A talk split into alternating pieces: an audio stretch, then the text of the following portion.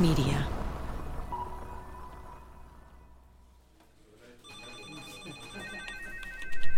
Era un día que yo había acudido a la, fiscalía temprano y desde la apertura de la fiscalía, que eran las siete y media de la mañana, estaba llamando y tratándose de comunicar conmigo. Es el sábado 4 de febrero. Pasaron tres semanas desde el robo y de repente una supuesta testigo está intentando contactarse con el fiscal Ariel Apolo insistentemente. Apolo está a cargo de dirigir la investigación porque el robo ocurrió en Acasuso, su jurisdicción. Las autoridades provinciales tienen toda la presión puesta sobre él. Su fiscalía es pequeña, no tiene mucho personal y rápidamente se ve sobrepasado.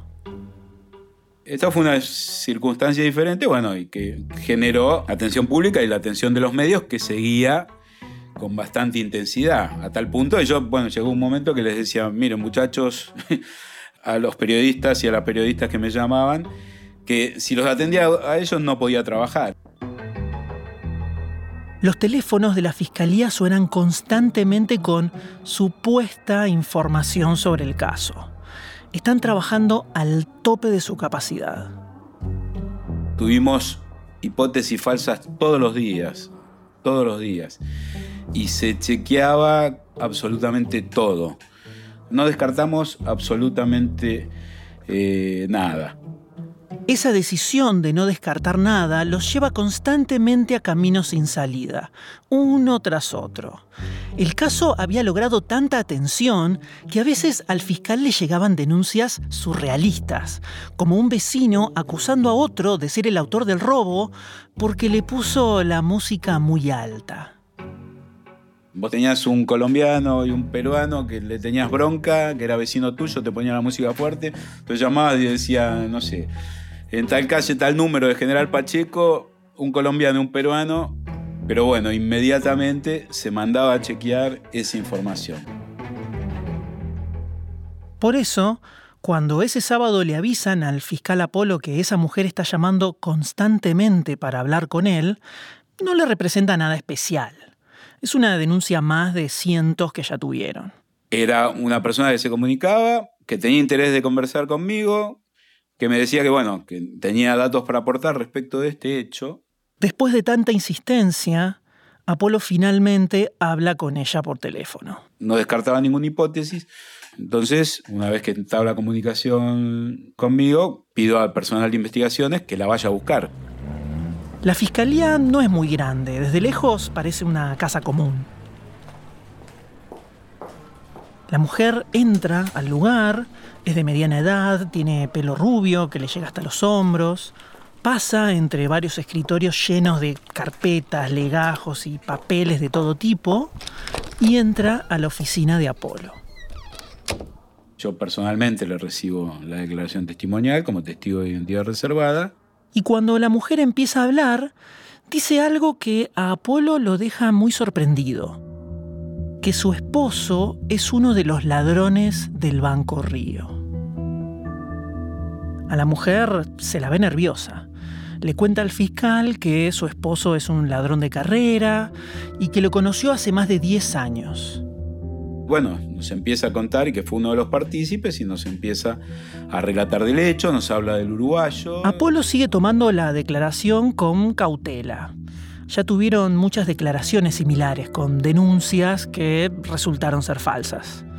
Pero por algunos datos que ofrece esta mujer, Apolo sospecha que este testimonio puede ser diferente. Le informamos de la existencia del sistema de protección de víctimas y testigos y ella, junto a sus hijos, decide ingresar al sistema. Para el fiscal y la policía, esta mujer no solo va a terminar siendo creíble, será mucho más porque su testimonio va a confirmar una compleja investigación que se está realizando en forma paralela a cargo de un oficial con mucha trayectoria. Yo soy el ex comisario general Hugo Gabriel Matskin. Matskin lidera una investigación que involucra un software desarrollado en secreto. Realiza el análisis de llamadas telefónicas y descubre un error grave que cometen los ladrones. se llega por dos aristas realmente al esclarecimiento de este hecho.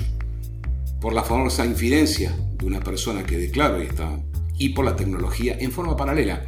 Y tan fue en paralelo que el resultado que yo le voy a explicar en este momento llegó el mismo día que se logra que una mujer diera la información sobre la banda.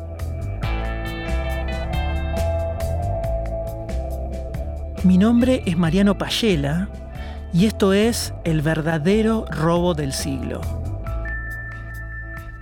Una producción original de Adonde Media. Episodio 3. El plan perfecto no existe. Bueno, fue una, una, investigación muy minuciosa y bueno, un trabajo muy intenso, primero no descartando ninguna hipótesis, ¿no? Que eso es lo que hicimos. El fiscal Ariel Apolo es el encargado de la investigación del robo. Tiene que registrar todas las pruebas del delito, analizar pistas nuevas e indicar al equipo de detectives qué investigar. Sus jefes le dicen que debe encontrar a esos ladrones, que es una prioridad absoluta. Y esa tarea comienza el 13 de enero de 2006, el mismo día del robo, cuando la policía entra al banco y descubre que los ladrones se fugaron con el contenido de 145 cajas de seguridad. Cuando vemos el boquete, bueno, se empezó, digamos, a, a, realizar los distintos dispositivos investigativos, porque era mucho lo que había que abordar en ese momento. Hasta ese momento, el hecho era una toma de rehenes, y se trabajó en base a esos protocolos. Pero en cuanto descubren que los ladrones se fugaron, el hecho se convierte en otra cosa y automáticamente se activa el proceso de investigación de un robo. Se sacan fotos, se filma todo el lugar del hecho y los peritos en rastros empiezan a hacer el relevamiento, que tiene que ser un relevamiento prolijo para ver si hay huellas dactilares. En este caso, imagínense, había 23 rehenes. En el subsuelo está todo revuelto. Las bóvedas de las cajas de seguridad tienen montones de papeles, documentos, cosas que estaban dentro de las cajas y que los ladrones no se llevaron. En la oficina del personal de limpieza, donde está el boquete, también está todo dado vuelta. Hubo que relevar todo eso, fijar o solicitar que se resguarden las cámaras de adentro del banco. Este trabajo lleva hasta las 5 de la mañana del sábado. Pasaron casi 15 horas desde el inicio del robo. Pero nadie va a dormir mucho esa noche, porque este no es cualquier robo. Así que apenas sale el sol, se pone en marcha uno de los operativos de investigación más importantes en la historia de la policía argentina. Yo sí puedo hablar absolutamente de toda, absolutamente de toda la investigación, porque no falté un día. Fueron casi seis meses, de los cuales los primeros 35 días no vine a mi casa, por ejemplo. Me iban a visitar o, o me llevaban ropa. El agente Carlos González está a cargo de una de las partes más importantes, la Brigada de Investigaciones. Su tarea principal es salir a investigar los detalles, las pistas que reúnan Apolo y su equipo. Formamos un grupo de 35 personas, sobre 200 y pico de personas que había en la Brigada de Investigaciones. Son los detectives. Están separados de la policía común que patrulla las calles. Hay una en cada distrito de la provincia y hasta tienen su propio edificio. Habilitamos tres habitaciones solamente para el banco teníamos una puerta que nos separaba del resto del edificio. Solo el equipo que trabaja en el caso tiene permitido el ingreso a esas habitaciones. Se aíslan del resto de los investigadores. Esto es demasiado importante para arriesgarse a que haya algún tipo de filtración de información. Yo me aboqué absolutamente a esto. Paralelamente, la Fiscalía también arma su equipo para ir preparando el caso con las pruebas que le llegan. Y uno de los integrantes de ese equipo es Gastón Garbus. Me convocaron para trabajar en esta fiscalía a partir de lo que ocurrió con el banco porque, bueno, se necesitaba más gente para, para poder llevar adelante la investigación y además atender las cuestiones que tenían que ver con el trámite de, de causas normales de la Fiscalía. Todos los engranajes del operativo ya están listos. En total son más de 40 personas. Apolo, como fiscal de instrucción, es el líder. Él decide qué pistas debe chequear la Brigada de Investigaciones bajo la dirección del agente de policía Carlos González. Y luego, este le informa al fiscal Apolo de cada novedad. Él toma las decisiones, pero todos sienten el peso de resolver este caso. Y bueno, se empezó muy minuciosamente a, a desarrollar toda la tarea investigativa, ¿no? Uno de los primeros pasos en cualquier investigación de este tipo es buscar filmaciones de cámaras de seguridad, tanto en el lugar del hecho como en los alrededores. Por suerte, el banco tiene un sistema de seguridad que registra todo lo que sucede dentro. Gastón Garbus, de la Fiscalía, recuerda que es así como empieza la investigación. Un sistema antiguo para lo que es ahora, que es de VHS, donde había nueve cámaras instaladas que tenían esa forma de almacenamiento, esos VHS se almacenan en el búnker de vigilancia del subsuelo del banco. La policía inspecciona a cada uno de los equipos de grabación y están vacíos. Los ladrones se llevaron los videos de las cámaras. Pero a su vez tenía otras cámaras que reportaban directamente a la sede central del Banco Río, en las que esas sí eran grabadas en formatos digitales. O sea, el banco tiene un doble sistema de filmación. Los ladrones se llevaron las grabaciones de las cámaras analógicas, pero también hay una serie de cámaras digitales. Esas filmaciones sí quedan y llegan a manos del fiscal Apolo y la fiscalía. Pero... Hoy creo que hasta una cámara casera tiene mejor definición de lo que en el 2006 tenía el Banco Río. Eran realmente, realmente malas. Las cámaras tienen muy poca resolución y es imposible distinguir los rostros de los ladrones. Pero lo que se encuentra el fiscal es lo que el guardia de seguridad Walter Serrano ya vio en las cámaras el día del robo, antes de que los ladrones lo sacaran del búnker. Primero entra el hombre del guardapolvo, seguido por uno de camisa. Este saca una pistola rápidamente. Luego entran otros dos hombres, uno de lentes y uno con un traje. Es el famoso hombre del traje gris que negoció con la policía. El quinto hombre lleva puesto un chaleco, lentes y una gorra, y es quien cierra la puerta del banco. En las cámaras del primer piso se ve subir al hombre del guardapolvo, ahora con una escopeta en sus manos. Esto llama la atención de los fiscales. Las réplicas de armas que dejaron los ladrones fueron tres pistolas, no había ninguna escopeta. Luego de unos minutos se ve cómo mueven las cámaras hacia el techo para que no los registren más. En total son cinco personas. Las imágenes no aportan muchos detalles sobre los ladrones, así que los fiscales tienen que recolectar la mayor cantidad de información posible de todos los que estuvieron presentes el día del robo. Llaman a rehenes, empleados del banco y testigos. Durante los días siguientes al robo, decenas de personas son citadas por la fiscalía. Una de esas personas es la gerenta del banco, que da una pista. Gastón Garbus, el secretario de la Fiscalía, recuerda perfectamente el testimonio.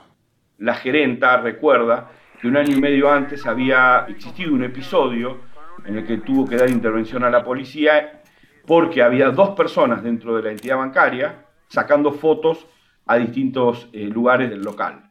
Está prohibido sacar fotos dentro de un banco, así que el personal de seguridad llamó a la policía. Eran dos hombres que dijeron que hubo una confusión. Uno dijo que ya fue cliente del banco y quería abrir una cuenta nueva. El otro dijo que lo estaba acompañando y mientras esperaba se puso a probar su cámara nueva. La policía revisó la cámara, la abrió y vio que ni siquiera tenía tarjeta de memoria. Pero dejaron asentado el incidente en un libro, con los nombres y apellidos de estas dos personas y qué era lo que había detectado la gerenta en ese momento. La fiscalía los investiga y ninguno tiene antecedentes penales, entonces lo archivan en el expediente, anotan sus nombres y siguen adelante. Ya desde el día siguiente al robo, Apolo le encarga a la Brigada de Investigaciones revisar el túnel por el que salieron los ladrones.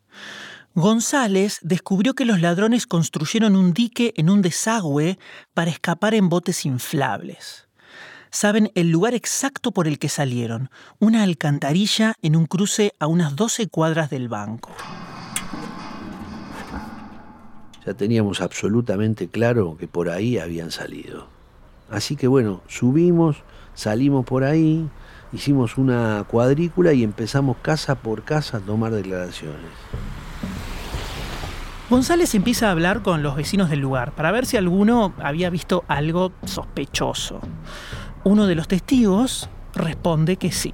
Una empleada doméstica dice que veía cuando sacaba a pasear el perro de la familia. Todas las mañanas una cuadrilla que trabajaba ahí hasta el mediodía. Según la señora, eran tres o cuatro personas que parecían ser operarios de alguna empresa. La señora también cuenta que armaron una carpa cerca de la alcantarilla. Y que ella había entablado charla con un muchachito joven, muy lindo. Así que bueno, se había enamorado la señora. La señora dice que el joven era delgado, con barba, pelo corto y lentes.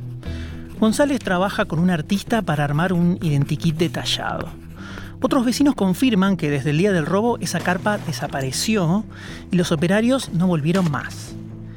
Varios testigos también dicen que durante varios días antes del robo hubo una camioneta, una combi, estacionada en la vereda, junto a la alcantarilla. La misma empleada que paseaba al perro nos dio la descripción del que manejaba la combi, porque permanecía horas ahí sentado. González arma una hipótesis, que los ladrones, una vez que salieron de la alcantarilla, se subieron a esa camioneta que los estaba esperando y escaparon con el botín.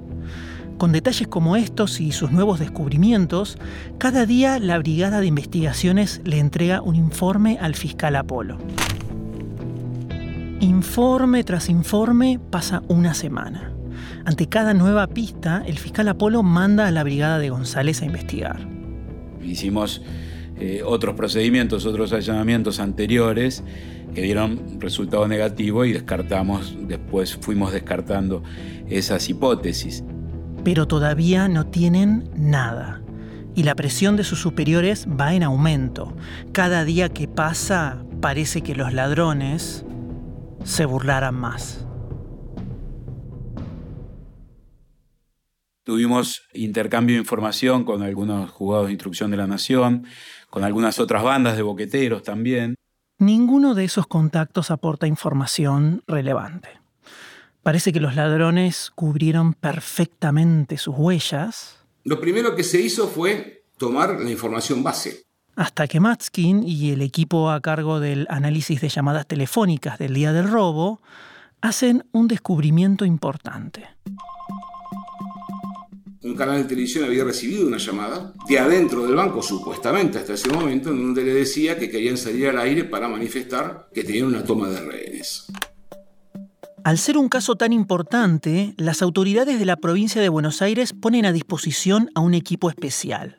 Se trata de la Dirección General de Investigaciones Complejas de la provincia. Su jefe es Hugo Matskin y dentro de la dirección existe un área que tiene un software especial para analizar telecomunicaciones.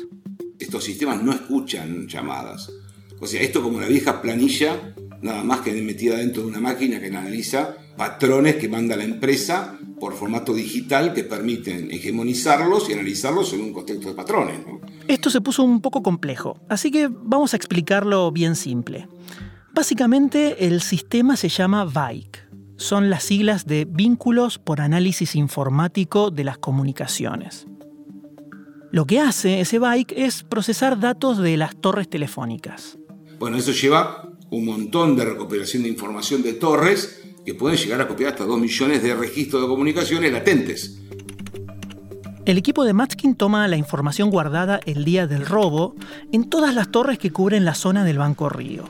La cargan en el bike y la empiezan a analizar para ver si encuentran números sospechosos. Por ejemplo, los que ya están en las bases de datos policiales registrados en otros delitos, o que hayan hablado con delincuentes conocidos. En el caso del Banco Río son casi 500.000 registros. Aparentemente, los ladrones llamaron al canal de televisión y dejaron un número de teléfono. Esto, que parece ser insignificante, se va a convertir en un gran error de la banda, que los fiscales van a aprovechar. Garbus, el secretario de la Fiscalía, recuerda perfectamente los detalles. Ese medio, por una cuestión de política de la empresa, decidió no sacarlos al aire, pero le pasó el número telefónico al personal policial. Pero el motivo real de esa llamada era otro. Como los autores necesitaban que el personal policial piense que todavía estaban dentro de la entidad bancaria mientras en realidad se estaban yendo por un túnel, necesitaban mantener contacto telefónico permanente con algún medio de comunicación y si es posible salir en vivo para que crean que en definitiva todavía estaban dentro del banco cuando no estaban y así evitar que irrumpan. El equipo de investigación chequea los registros de ese número de teléfono. Ese chip, para decirlo de alguna manera, no nos dijo absolutamente nada en cuanto a las llamadas. Es decir, analizamos las llamadas entrantes y salientes del chip, nada, no tenía ningún dato relevante. Nada.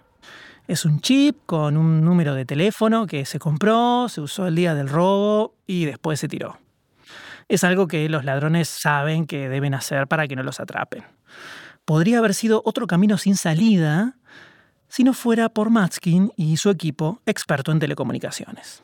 A partir de ese número telefónico es donde la cascada dio el resultado en el análisis telefónico. O sea, tarde o temprano iba a ser igual. Esto lo aceleró un montón y lo ayudó un montón. Sé que uno de ellos dijo, yo no contaba que supieran con esta tecnología lo que podemos hacer con los teléfonos. Ese número se convierte en una pieza clave de la investigación porque este robo ocurre en un momento muy particular de la tecnología móvil.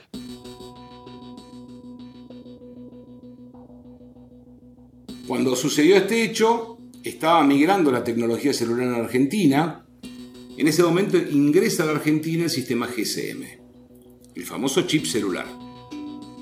Matskin y su equipo se ponen un objetivo, desarrollar un nuevo sistema que permita identificar los números del chip, las tarjetas SIM, pero también identificar el teléfono donde se está usando. El grupo de analistas de delitos complejos en cuanto a las comunicaciones se preparó casi medio año antes viendo cómo funcionaba en Estados Unidos el GSM, que era el famoso chip. Ahora, el sistema Bike para análisis de llamadas puede analizar el teléfono en el que se utilizó un chip y a partir de ahí conocer todos los chips que usó ese teléfono en el pasado.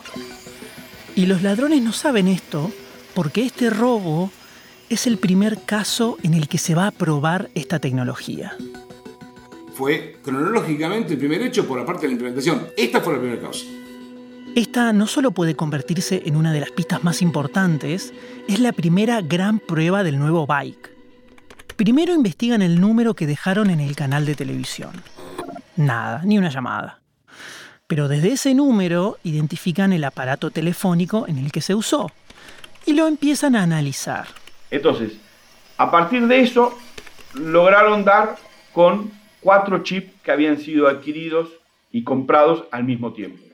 Garbus, el secretario de la Fiscalía, explica que esto le permite al equipo del bike empezar a filtrar esos cientos de miles de registros de llamadas que tenían de las antenas de telefonía en cuatro chips. Y se fijan con qué otros números hablaron estos en los meses anteriores. Hay un montón de circunstancias que permiten esa depuración. Tienen que ver con la rutina de llamadas, con la rutina de utilización de antenas, con las llamadas entre sí bajo la misma antena, eso lleva a decenas de números nuevos y sus aparatos. Entonces, con toda esa información, empiezan a armar un mapa. Como en las películas, ¿vieron cuando los detectives empiezan a pegar fotos y papeles en una pared y los unen con hilos? Bueno, algo parecido a eso, pero con números de teléfono. El paso siguiente es tratar de identificar cuáles de esos teléfonos pudieron haber participado del robo se hicieron lo que se llama una telemetría, que es un análisis de movimiento en tiempo real de los teléfonos de acuerdo a las antenas que van siendo utilizadas en un recorrido determinado. Las antenas de telefonía guardan la información cada vez que un teléfono se conecta a una. Así que el equipo del bike se fija a qué antenas se conectaron esos números el día del robo para reconstruir el camino que hicieron. Cada uno de los imputados a las 7 de la mañana del día del hecho arrancó desde sus domicilios, se fueron acercando hacia el banco, se fueron acercando hasta que en el horario que se produce eh, lo del banco hay eh, un silencio Sí, de todo ese mapa de llamadas entre cruzadas y chips, detectan cinco teléfonos que el día del robo llegan al banco y exactamente cuando comienza el robo, a las doce y media, los teléfonos no se usan más. Hay silencio. Un silencio que dura todo el tiempo que ellos estuvieron dentro del banco. Y una vez que termina ese silencio, vuelven a salir y el recorrido muestra cómo se reúnen en un domicilio en José León Suárez, que es donde se entiende que se habría repartido el botín para que luego cada uno de ellos se fuera hacia su, hacia su casa. Ese descubrimiento coloca a esos números como sospechosos muy claros del robo. Para Matskin y el equipo del Bike, esto es una prueba de que el nuevo sistema funciona. Hoy pareciera normal, en ese momento era ciencia ficción. Subestimaron técnicamente la policía. Así que empiezan a indagar más y chequean qué hicieron esos cinco teléfonos durante los meses anteriores al robo. Por supuesto tenían llamadas telefónicas en el lugar del hecho, antes del hecho. Durante meses, los ladrones van y vienen del lugar del robo, sin sospechar que existe esta tecnología. En este punto puede parecer que ya está, se resolvió el caso. Podría ser, excepto por un detalle la mayoría de los chips que usaron antes del robo y los contactos entre los que hablaron están registrados bajo nombres falsos. La mayoría, no todos. En resumidas cuentas, esto nos da una primera aproximación y nos revelaba tres nombres. Uno, García Bolster. Sebastián García Bolster aparece como el titular de un chip que se usó meses atrás en uno de los teléfonos identificados. Y el segundo... Luis Mario Vitete Sellanes, que tenía llamadas telefónicas a Uruguay, ¿no? Con ese teléfono. Ese lo identifican porque de los cinco teléfonos detectados el día del robo, cuatro no volvieron a activarse. Pero uno sí. El mismo número que los ladrones dejaron en el canal de televisión llamó a dos números de teléfono en Uruguay, ambos registrados por personas con el apellido Pitete. Cuando lo buscan en la base de datos de la policía, encuentran que se trata de la hija y el padre de un ladrón con un gran prontuario, Luis Mario Vitete Sellanes. Y el tercer nombre lo encuentran por un locutorio, en el que trabajaba Alberto de la Torre. El locutorio lo encuentran porque la información que tiene el bike indica que todos los chips de esos cinco teléfonos identificados se compraron y se activaron ahí, todos el mismo día. El dueño del locutorio se llama Alberto de la Torre.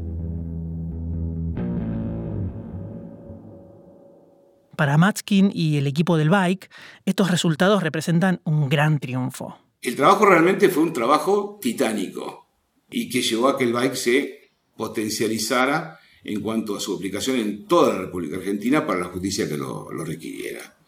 Así que para mí era el orgullo más grande que tuve en mi carrera. No obstante haber sido tantos años de policía. Ese es mi orgullo en la policía. El equipo del Bike toma toda esa información y arma una presentación súper detallada. Finalmente los fiscales tienen pruebas concretas y una sensación de que los ladrones están a su alcance.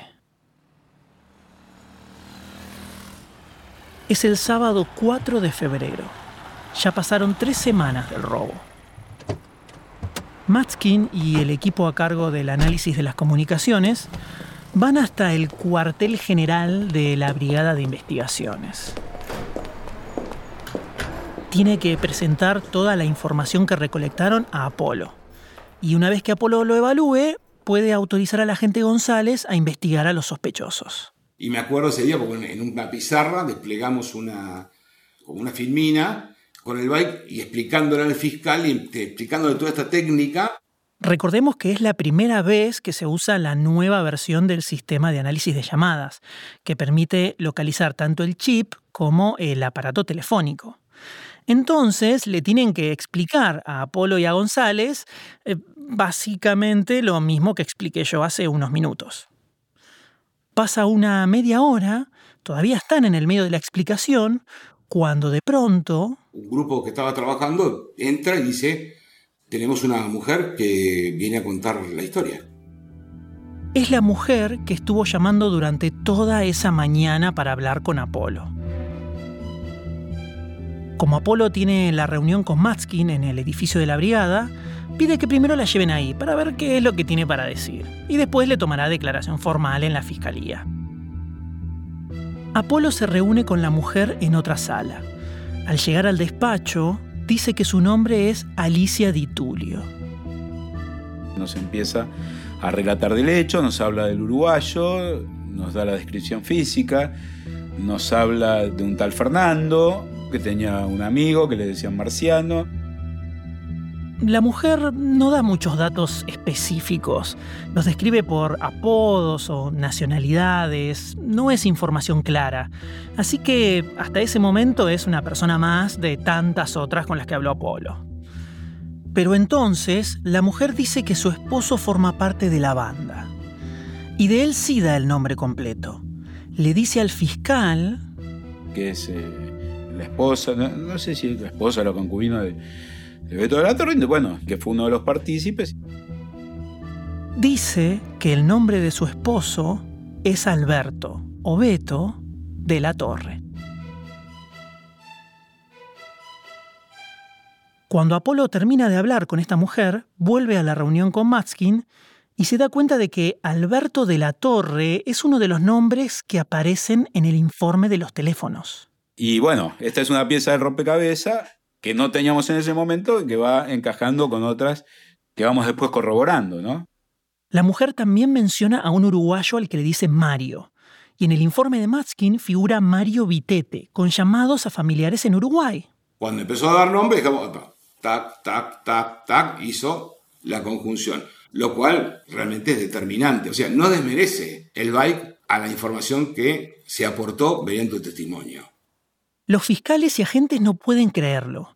Varios de los nombres aportados por esta testigo están dentro del informe de Matskin. Y esas dos cosas, el testimonio de Ditulio y el informe de Matskin, empiezan a hacer encajar otras piezas.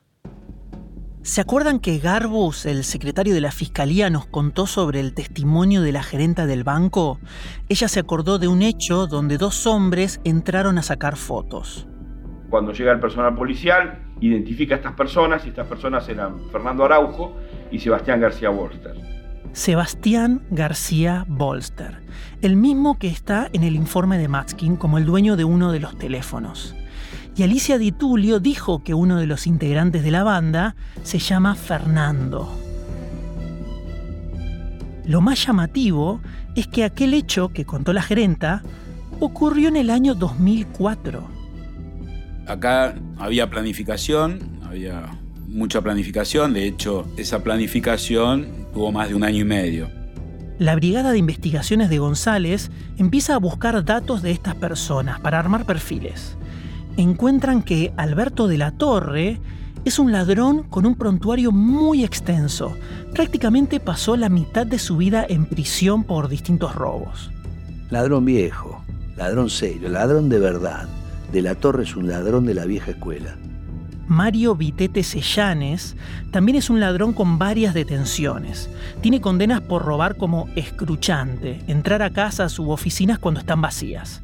En una época incluso se lo conocía como el hombre araña.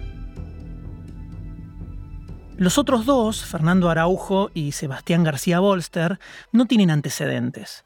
Pero González vuelve a las descripciones que había reunido en el lugar por donde escaparon los ladrones. Ahí, una señora que salía todas las mañanas a pasear al perro le describió a uno de los operarios que trabajaban en la zona. Cuando hizo el dictado de rostro, era García Bolster. Era exactamente él. Esa misma mujer también había dado una descripción de la persona que manejaba la camioneta en la que supuestamente escaparon los ladrones. Nos pusimos a buscar la banda que trabajaba en sus años de ladrón, Beto de la Torre. El más parecido era Sayo Echevarría. Julián Sayo Echevarría, otro ladrón con una extensa carrera. Después de varias semanas de muchísimos caminos sin salida, parece que el caso finalmente empieza a tomar forma. Por un lado, muy bien porque avaló lo que ella dijo y lo que ella dijo avaló lo que nosotros teníamos. Pero fue el mismo día, es increíble. Entonces, pasaron tres semanas desde el robo. La policía ahora tiene los nombres de cinco sospechosos. Alberto de la Torre, Sebastián García Bolster, Mario Vitete Sellanes, Julián Sayo Echevarría y Fernando Araujo. Nuevamente, los tres jefes de este operativo empiezan a moverse en conjunto. Creen que pronto pueden tener resultados. El fiscal Apolo autoriza a la Brigada de Investigaciones para que empiecen a investigarlos. De los cinco sospechosos, el primero al que intentan encontrar es a Beto de la Torre se fue de la casa donde vivía con Alicia Di Tulio, así que ella aporta datos acerca de los lugares que frecuenta, pero tarda más de 10 días en encontrarlo. Se había alojado en un hotel frente a la casa del hijo y se compró una camioneta Hyundai Galloper usada 4x4. La casa del hijo de De la Torre está en el barrio de Flores, en la ciudad de Buenos Aires. Es una casa sencilla a la que se entra por una puerta angosta. El oficial asignado para seguirlo le informa a González de cada movimiento que hace de la torre. Le cuenta que lo ve moverse desde el hotel a la casa de su hijo con dos bolsos muy pesados. Va y viene de un lado al otro. El oficial está seguro de que está transportando el botín y piensa que deberían detenerlo. Le digo, espera, espera que meta la mano y saque un dólar de ahí. Y claro, el pibe pobrecito hacía dos días que estaba atrás de él y no se iba, ¿viste? Y vos te tenés que dormir en el auto esperando que el tipo salga a seguirlo. O sea, es difícil, pero es la única forma. Es el sábado 18 de febrero. Pasaron cinco semanas desde el robo. Hace varios días ya que el vigilante está en la casa del hijo de De la Torre, cuando ve llegar a una pareja, un hombre y una mujer, jóvenes. Es el sobrino de De la Torre y su pareja. Llevan un bebé en un cochecito. Luego de unas horas, a eso de las 8 de la noche, los ve salir, pero nota algo extraño. Salen con un cochecito, un bebé en brazos y el pobre muchachito, flaquito que no podía arrastrar el cochecito del peso. Entonces ve que en el cochecito llevaba dos bolsas. El oficial ve que en una de las bolsas se asoma un fajo de dólares. Rápidamente le informa a González, están moviendo el botín. Pero hay un problema. La ciudad de Buenos Aires es una jurisdicción independiente al resto de la provincia. Ni González ni su equipo pueden accionar en la ciudad. Él siente que si quiere tener resultados cuanto antes, tiene que detener a estas personas. Pueden tener la clave para llegar a los ladrones. Como a una cuadra, ponele, ve un policía de la federal. La federal se refiere a la Policía Federal, que tiene jurisdicción en la ciudad. Entonces va y le dice, mirá a esa gente que está ahí, soy fulano, lo estoy siguiendo, dice. Ahí llevan plata del robo al Banco Río. El oficial le explica la situación al policía y le dice que es necesario que detenga a esa pareja. Pero el policía le contesta que no puede involucrarse sin una orden directa. Así que con González arman un plan. Entonces este muchacho genera una discusión ahí con la pareja. Al escuchar el alboroto cerca de la casa aparece el hijo de la torre. Y era un muchacho fornido, un muchacho bien, bien trabajado su cuerpo. ¿Y qué te pasa vos con mi amigo? Y le puso una trompada, le partió el labio. Ahí entonces ya vino el policía a intervenir. Y el vigilante mío a los gritos, me agredió, me agredió, me agredió. Sí, escucharon bien. El vigilante de González simula una pelea para que le peguen y de esa forma el policía de la federal tiene una razón clara para intervenir todos en la comisaría, con cochecito y todo, y llevaba parte de la plata, una parte importante. En las dos bolsas de ese cochecito hay casi 160 mil dólares. Rápidamente le informan a Apolo de lo sucedido. Hay que pedir una orden de detención para De la Torre. Cuando se entere de lo que ocurrió con su hijo, es posible que se dé a la fuga. Fue todo muy dinámico. Eh, él había estado en la casa del hijo y después se va de ahí yo ya, bueno, ya había pedido previamente la detención, es decir, estaba tramitando el pedido de detención. Apolo pide inmediatamente la orden de detención al juez. Tienen que ubicar rápido a De la Torre o pueden perderlo para siempre. Por suerte, González le dijo a su vigilante días atrás que instale un dispositivo de seguimiento en la camioneta de De la Torre. Viste que la Galloper la lleva atrás la rueda de auxilio. Pasó, se lo puso ahí, lo dejó y lo empezamos a seguir. González y su equipo lo ubican en una casa de la ciudad de Buenos Aires. Ven que se sube a su camioneta acompañado de una mujer.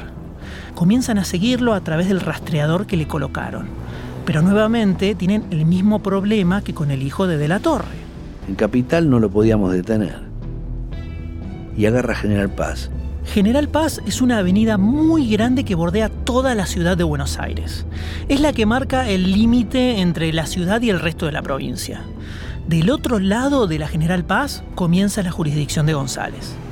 General Paz y General Paz. Y digo, ¿cuándo va a salir para la provincia? Lo siguen durante varios minutos. Hasta que agarró una de esas que sale para San Justo y le cayó la partida ahí. Le cruzaron cuatro autos, estaba ahí. Dijo, muchachos. Desde los cuatro autos apuntan a la camioneta. Le indican a él y a la mujer que lo acompaña que se bajen del vehículo y se tiren al piso. Este, cuando me tiran al piso, me bajan de la camioneta, me tiran al piso. Este es Beto de la Torre. Y nunca se va a olvidar de ese momento. No se resiste y sigue las indicaciones de la policía. Yo discutiendo ahí con la policía, lo primero que hacen empiezan a revisar la camioneta y a desarmar la goma de, que tiene atrás. Cuando ve que la policía se dirige directamente a la rueda de auxilio, Beto recuerda una conversación que tuvo con su esposa. Porque yo le dije, mira, vamos a hacer una cosa, nos vamos al Paraguay, metemos la plata dentro de la goma de auxilio y la pasamos por ahí. Beto le había contado a su esposa su plan para esconder el dinero en la rueda de auxilio. Ella es la única persona que sabe eso. Así que ahí me doy cuenta de que fue ella. Alberto de la Torre se convierte en el primer detenido por el robo del siglo. Y al instante se da cuenta de que su mujer lo traicionó.